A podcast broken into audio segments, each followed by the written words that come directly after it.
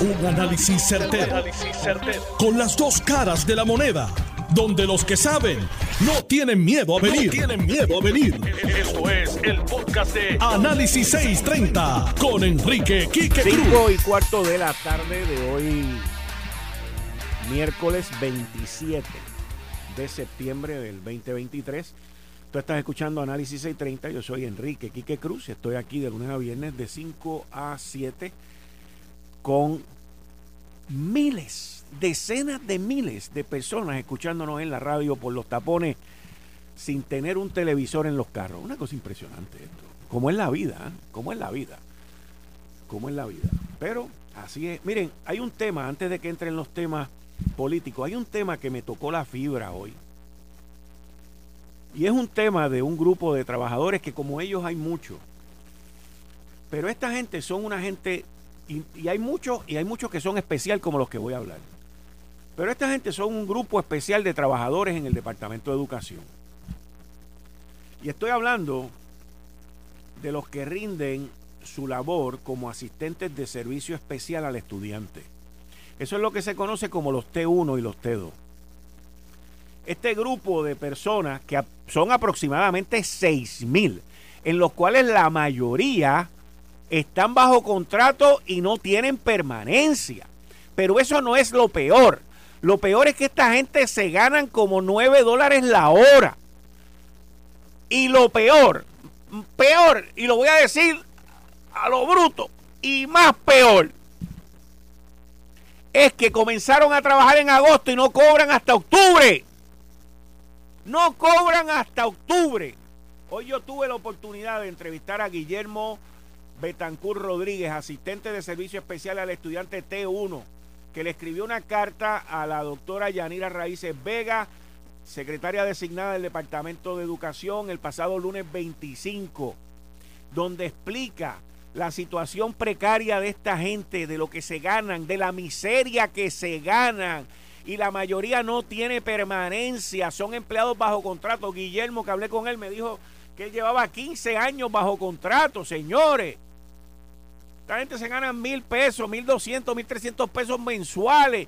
Y esta gente son vitales, vitales para estos niñitos que necesitan educación especial. Estos empleados, aproximadamente seis mil de ellos. Usted sabe lo que es usted ganarse una miseria y en adición a eso hacer su trabajo porque es un compromiso. Yo quisiera, esta gente tienen un compromiso, están ahí y no cobran por 90 días. ¿Cómo viven? Yo no sé. Bueno, cómo viven con lo que se ganan, no sé. Y menos sin cobrar por 90 días. O son 60, no me vengas con ese cuento. Aunque sean 60, es miserable el no pagarle a la gente cuando se tiene que pagar. Porque aquí lo mismo pasaba con los policías y las horas extras. ¿Por qué los policías no cobran las horas extras en la quincena como lo cobra cualquier hijo de vecino en el gobierno? La policía no. Esta gente que son vital. Usted sabe el porciento de empleados, de empleados no, perdón, el porciento de estudiantes de educación especial que hay en el sistema público, aproximadamente un 33%. Estadísticas dadas por ellos. 33%. Seis mil y pico de T1, seis mil y pico de T1 y T2 la gran mayoría o más de la mitad sin permanencia, bajo contrato, ganándose un salario vergonzoso para quien lo paga. 1.600 mensuales, me dice el representante Jesús Santa. 1.600 mensuales. Y hay unos que se ganan menos, porque yo estoy viendo aquí la carta que dice que hay unos de ellos que se... Sí, a 9.50 la hora, eso mismo. Muchas gracias. Guillermo Betancur Rodríguez le envió una carta a la secretaria designada del Departamento de Educación, que dice, le escribo una vez más para expresar varios asuntos sobre los asistentes de servicio especial del estudiante, mejor conocido como T1. Tengo entendido que durante el día de hoy estará reunida con el Sindicato de Trabajadores y Asistentes por Contrato. No contamos con una representación legal. Por este medio le comunico nuestras sugerencias y dudas. Esto, esa carta es una carta que hay que tomar seria porque no solamente presentan sugerencias, sino que también hacen un reclamo por el salario. Y yo, estas cosas son cosas que yo no entiendo. Miren, uno de los problemas más grandes que tiene el gobierno de Puerto Rico es la falta, esto es forever and ever, esto ha sido de siempre, es la falta de sensibilidad y de ser un buen patrono que tiene el gobierno. El patrono, el, el gobierno no cuida por sus empleados. Yo conozco de casos y casos y casos. Y esto no solamente tiene que ver con lo que se ganen. No tiene que ver con lo que se ganen. O sea, tú no cuidas a tus empleados cuando tú no le pagas cuando ellos trabajan. O sea, para mí, eso es una cosa inverosímil. El no pagar las cosas como son en la quincena, los 30, los 15, y hacer las cosas como tienen que ser. Esto, y uno lo ve por todos lados en el gobierno. Y uno ve los gobernantes que se montan en esa machina con todos esos guardias, eh, son escoltas, con todos esos carros y todas esas cosas, y, van como que corriendo por los sitios y, como que pierden el sentido de lo, de lo que ellos dijeron que iban a hacer. Esto es todo. Se, se pierden y no tienen atención al detalle, al detalle. Yo sé de gente que tienen problemas con sus pensiones, yo sé de gente que tienen problemas con otras situaciones y no hacen nada. No hacen nada. Miren lo del plan médico. El gobierno se gasta miles de millones de dólares. Escuche bien. Miles de millones de dólares entre el plan vital, eso lo tengo que contar, y los empleados públicos. ¿Ok? Ahí en ese paquete hay sobre 4 mil millones de dólares. ¿Usted sabe lo que son 4 mil millones de dólares? 4 mil millones de dólares son 4 billones con B de bruto, burro y de mal administrador. De eso es que estamos hablando. ¿Y qué pasa? Que el gobierno es un tonto negociando con los planes médicos. Es un tonto negociando con los proveedores. Es un tonto negociando con todo. Ahora mismo hay un desastre con las compañías que manejan las recetas de los que se conocen como PBM, las recetas de los planes médicos. Un desastre. Y se jaltan de billetes esa compañía. Hay una que tiene un dominio aquí brutal. Se jalta. El gobierno no hace nada. No hace nada. Y no participa de, de los ahorros. El gobierno no es tan bruto el gobierno, es tan tonto, es tan inepto el gobierno que no participa de lo que, su, de lo que ellos se, se ahorran. Para que usted entienda. Y entonces uno ve casos como este. Los asistentes de servicio especial al estudiante, mejores conocidos como los T1 y los T2.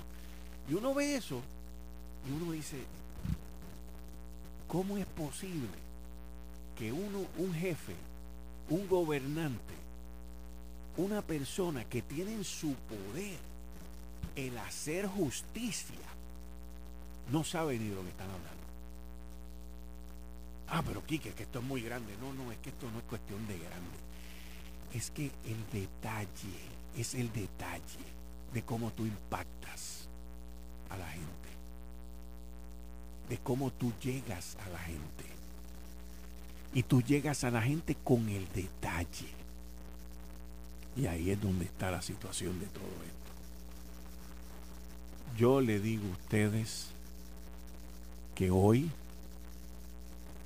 se declara una primaria donde va a haber todo el billete del mundo, todas las promesas del mundo. Pero no le crean a nadie hasta que entreguen lo que prometen. Esta próxima campaña que va a comenzar el año que viene, no solamente primarista, pero de las elecciones, usted va a oír muchos candidatos, más candidatos que nunca, lo más probable, por las cuestiones de comisaría residente, gobernación y todo eso diciéndoles a ustedes, ah, yo propongo hacer esto, pero usted no va a escuchar a nadie. Escúcheme bien, porque es que la, la clave está en el detalle. Usted no va a escuchar a ningún candidato que le va a decir cómo hacerlo. Ellos le dicen qué hacer, pero no le dicen cómo hacerlo. Y ahí es donde está el detalle, ahí es donde se, se encuentra la mentira con la verdad. Ahí es donde está oculto el que no saben cómo hacerlo. Ahí nos está oculto. Y usted se va a dar cuenta de lo que yo les estoy diciendo. Acuérdense de eso. No, que vamos a hacer esto. Por ahí uno oye, no, porque yo quiero un plan universal para Puerto Rico de salud. Eso es una mentira. No hay el dinero, no existe. Pero dicen eso. Miren, los otros hicieron un junte capitalista, viven del capitalismo, maman del capitalismo, chupan del capitalismo y entonces el capitalismo está en crisis. No, el que está en crisis eres tú, vividor. La verdad, son vividores. Vividores, señores, vividores. Entonces tienen estas ideas, pero les gusta vivir bien. Yo no veo a ninguno sacando la mitad del salario y regalándolo por ahí. No veo a ninguno diciendo, pues yo tengo 15 apartamentos, le voy a dar 5 a gente que están sin hogar. Usted no ve nada de eso, pero la crisis, hay una crisis del capitalismo. No, no, no, no, no, no, no. Lo que hay una crisis de engaño, una crisis de información falsa, una crisis de histeria. Porque si tú promueves algo, tú tienes que dar el ejemplo. Tienes que dar el ejemplo. ¿Usted sabe cuánta gente hay sin hogar en esta isla? Y una persona que tenga 20 casas, 20 apartamentos, pues si tú crees y si tú odias y no estás de acuerdo con el capitalismo, pues dale cinco de esas casas a gente que esté sin hogar. Ah, no, porque aquí es, a mí no me toque, esto es como todo, a mí no me toque, a los demás sí. Y esa es la crisis del capitalismo es la crisis de los vividores. De los vividores del capitalismo que dicen que el capitalismo está en crisis porque ellos no están todavía en el poder. El día que lleguen al poder, recojan y váyanse. Recojan y váyanse. Eh, estás escuchando el podcast de Noti1. Análisis 630 con Enrique Quique Cruz. Miren, les tengo que tengo que decirles algo de todo esto que está ocurriendo hoy, porque no es solamente la, los anuncios que se están llevando a cabo. Carmen Yulín Cruz Soto, como les mencioné, la información que nos ha llegado es que va a correr para la comisaría residente y hay que ver por qué partido, porque por el Partido Popular no es, por el Partido Nuevo Progresista tampoco, por el Proyecto Dignidad tampoco. Así que los que quedan son, o si se llega a cabo el junte, ella estaría ahí figurando en ese grupo, o también, si no se lleva a cabo el junte, pues tendría que escoger ahí el Movimiento Victoria Ciudadana o el Partido Independentista Puertorriqueño. Todo esto creando un año eleccionario espectacular. ¿Y por qué digo que es un año eleccionario espectacular? Primero, porque vamos a tener primarias, unas primarias que van a ser interesantísimas, unas primarias donde va a haber una cantidad de billetes en la calle brutal y unas primarias donde se van a tener que fajar. Porque la gente yo espero que esté observando lo que está pasando, escuchando y no dejándose engañar. Por otro lado, el Partido Popular Democrático hoy, hoy, no tiene un candidato a la gobernación. No tiene, hoy no tiene un candidato a la gobernación. Jesús Santa, que, parece que quiere explotar. Dime, el Partido Popular hoy no tiene un candidato. Todo, buenas tardes. No, buenas tardes, como siempre, aquí los miércoles. Pero te vi que por lo menos por poco explota cuando yo dije que no tiene un candidato, pero es que no tiene candidato. Yo a veces, más que político, me gusta evaluar. Eh, digo, un político tiene que evaluar el futuro. Sí, sí. Eh, yo siempre pensé, dije desde hace muchísimo tiempo que esta primaria estaba casada, que se veía desde la luna, ese tipo de cosas, pues, ok, se dio. Pero toda, toda acción crea una reacción. Yo creo que cambia también el panorama en el Partido Popular. Porque aunque en estos momentos no hay necesariamente candidatos definidos. El que el PNP tenga una primaria, yo creo que abre la puerta a otros candidatos del Partido Popular a tirar esa primaria. Yo creo que si el PNP no hubiera tirado primaria, obligaba al, Partido Popular a buscar algún tipo de consenso Si el PNP no tenía primaria, obligaba al Partido Popular a buscar consenso. Yo creo que... Fíjate, yo creo que esto que se anunció hoy obliga al Partido Popular a buscar consenso. Esa es mi opinión. Bueno, yo creo que... Y ese es mi análisis. Yo creo que, dado que en un lado hay primaria, yo posiblemente piense que hay personas que pudieran aspirar a la gobernación y decir, ah, pues yo me tiro también, porque estamos en iguales condiciones. Claro, la condición del PNP es distinta al del PPD, yo tengo que reconocer eso. Eh, nosotros todavía nos queda un trecho para tener un partido preparado para unas elecciones aunque yo tengo mis dudas en ciertos municipios, parece ser que el PNP pudiera estar mejor preparado que el Partido Popular. Eh, aunque el PNP está, está hablando mucho y me consta que hay unos municipios que el PNP no tiene la estructura que dice tener. Pero el PPD tiene más retos que el PNP. Así que eh, yo creo que el hecho de que eh, ya esté casado una primaria en el PNP pudiese provocar de una forma indirecta eh, una primaria del Partido Popular. Que en el juego, en el juego de ajedrez, lo más conveniente es, ya que ellos se están matando, vamos a tratar de no matarnos nosotros y buscar un consenso, te doy la razón. Eso es lo que yo digo. Pero, pero ese es en el, ese es en el mundo real, lógico. Sí, sí, yo sé que el político no es así. Y en la política muchas veces eso no sucede. Así que eh, pone interesante o más interesante este, este proceso. Eh, quiero aclarar, eh, Lugaro dijo que no corría para nada. Sí. Eh, yo creo que también eso crea un issue en, Victoria. Para mí, Victoria era Lúgaro. Yo no creo que ninguno, aún Manuel, no tiene ese potencial a nivel de isla de mover lo que movió Lúgaro. Así que ellos tienen también su reto. Yo creo que el partido que quizás tenga mejor o, una luz más clara al final del túnel, quizás el proyecto de dignidad con la entrada de, Javier, le da unas alternativas. Yo no creo que sea el gran candidato, pero no es un mal candidato tampoco. Y el PIB pues sigue como en los años 50 haciendo lo mismo que siempre ha hecho y va a tener los mismos resultados que siempre ha tenido. Mira, yo pienso que este anuncio de hoy, y hoy hay junta de gobierno del Partido Popular sí, Democrático. Me toqué un poquito más temprano para allá, pero. Pues un saludo porque nos deben estar escuchando. Yo pienso que este anuncio de hoy provoca consenso en el Partido Popular Democrático. Debería. Porque el partido, por, varias razones lógicas, de política y de campaña. Número uno, hoy el Partido Nuevo Progresista tiene dos candidatos a la gobernación.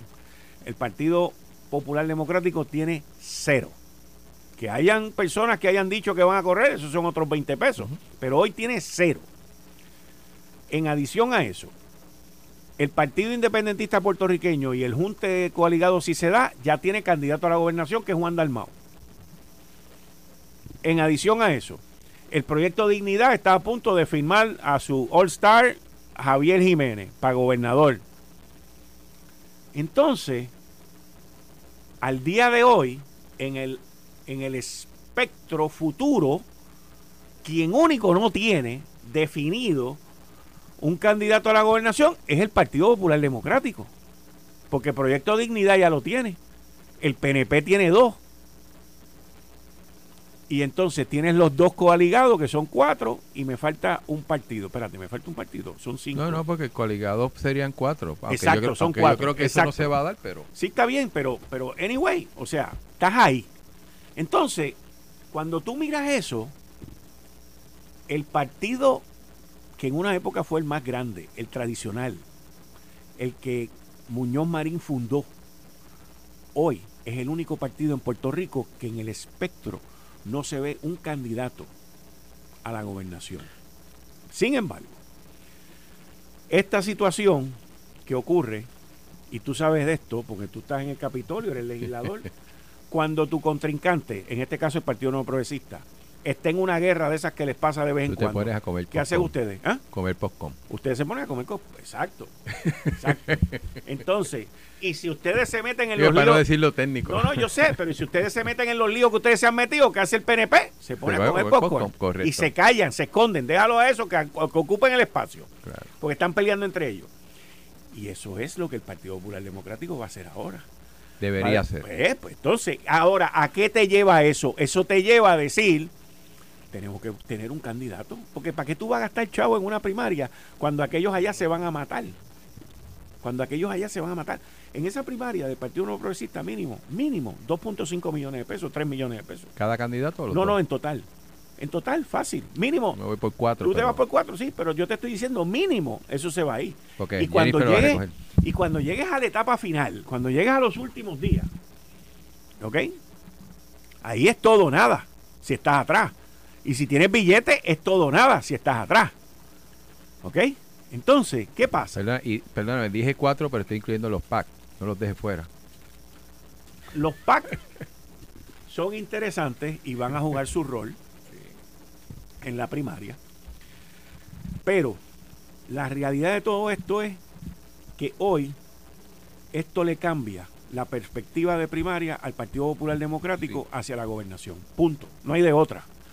Y eso le da al Partido Popular Democrático el que hagan un cumbaya eso que ustedes han hecho anteriormente y se reúnan allá en la Junta de Gobierno y digan, bueno, vamos a esperar. Mira lo que va a pasar. Es más, te lo voy a decir ahora. Te lo voy a decir ahora. Vamos a esperar a que salga una encuesta a un año de las elecciones, a que salga una encuesta a un año de las elecciones, o nosotros como partido vamos a mandar a hacer una encuesta con el tipo ese que le hace la encuesta a ustedes, ¿cómo se llama? Peter Hart. Peter Hart. Peter Hart. Y vamos a hacer una buena encuesta a ver de todas estas personas que en el Partido Popular quieren correr para la gobernación, ¿quién es el que tiene más probabilidades de ganar? Y eso lo sugirió Charlie Delgado. ¿Quién mejor puntea? ¿Quién mejor puntea? ¿Y por qué Charlie Delgado ofreció eso? Porque es el que está punteando mejor. Porque es el que está punteando. Exacto. En la última encuesta del año pasado, que sacó el nuevo día, Charlie Delgado salía un poquito por encima de José Luis Dalmao. ¿Por qué Charlie Delgado hace un mes y medio, dos meses, lanza su candidatura y después se desaparece? Porque él quería que cuando viniera esa encuesta, que estamos hablando que la encuesta, la encuesta del periódico, la encuesta del periódico El Nuevo Día, para que sepa, va a empezar en 30 días. Y cuidado, si menos. La encuesta del Nuevo Día está a 30 días. Este lanzamiento de Jennifer tiene que ver con eso también, porque la encuesta del Nuevo Día va a salir a un año de las elecciones, la semana del 5 de noviembre de este año, la encuesta del Nuevo Día. Eso va a salir la semana del 5 de noviembre. Empezando el lunes. ¿Qué día que hay 5 de noviembre? No sé. Debe ser un... yo te digo ahora. Pero e, esa encuesta va a salir la semana... Esa encuesta va a salir la semana... la semana del 5 de noviembre. El 5 de noviembre es domingo. ¿Ok? Así que la encuesta empieza a salir alrededor de esos días. El nuevo día debe de empezar a encuestar eh, después del 24 de octubre. Sí, porque da, un tiempo a que todo este marullo Por eso se te digo, y se toque a la gente Exacto. ya Pero Jennifer está haciendo esto hoy porque está, tiene que ser parte de esa encuesta. Charlie Delgado lo hizo porque quiere ser parte de esa encuesta. Claro, lo que hizo Charlie literalmente decir yo estoy aquí. Yo estoy aquí para que, que lo tengan que incluir. Que cuando vayan a encuestar, yo, estoy ahí. Exacto. Y en esa encuesta, cuando punten a los que han dicho que están interesados en correr por el Partido Popular Democrático, vas a ver que varios van a estar más colgados, ¿ok? Que Judas cuando se ahorcó allá arriba en, el, en, el, en la soga esa, ¿ok? Y no van a, van a tener que rendirse. Por eso te digo, yo creo que si tú quieres matricularte en la encuesta, tienes que decir desde ahora que tienes interés en correr. Correcto. Por eso te estoy diciendo que esto abre. Ahora, quien quiera correr el Partido Popular tiene que decirlo para caer en la encuesta, ver qué puntea y después decidir. Tienes hasta diciembre 30 para decidir o no. Esto fue el, podcast de Notiuno. Análisis 630 con Enrique Quique Cruz. Dale play a tu podcast favorito a través de Apple Podcasts, Spotify, Google Podcasts, Stitcher y notiuno.com.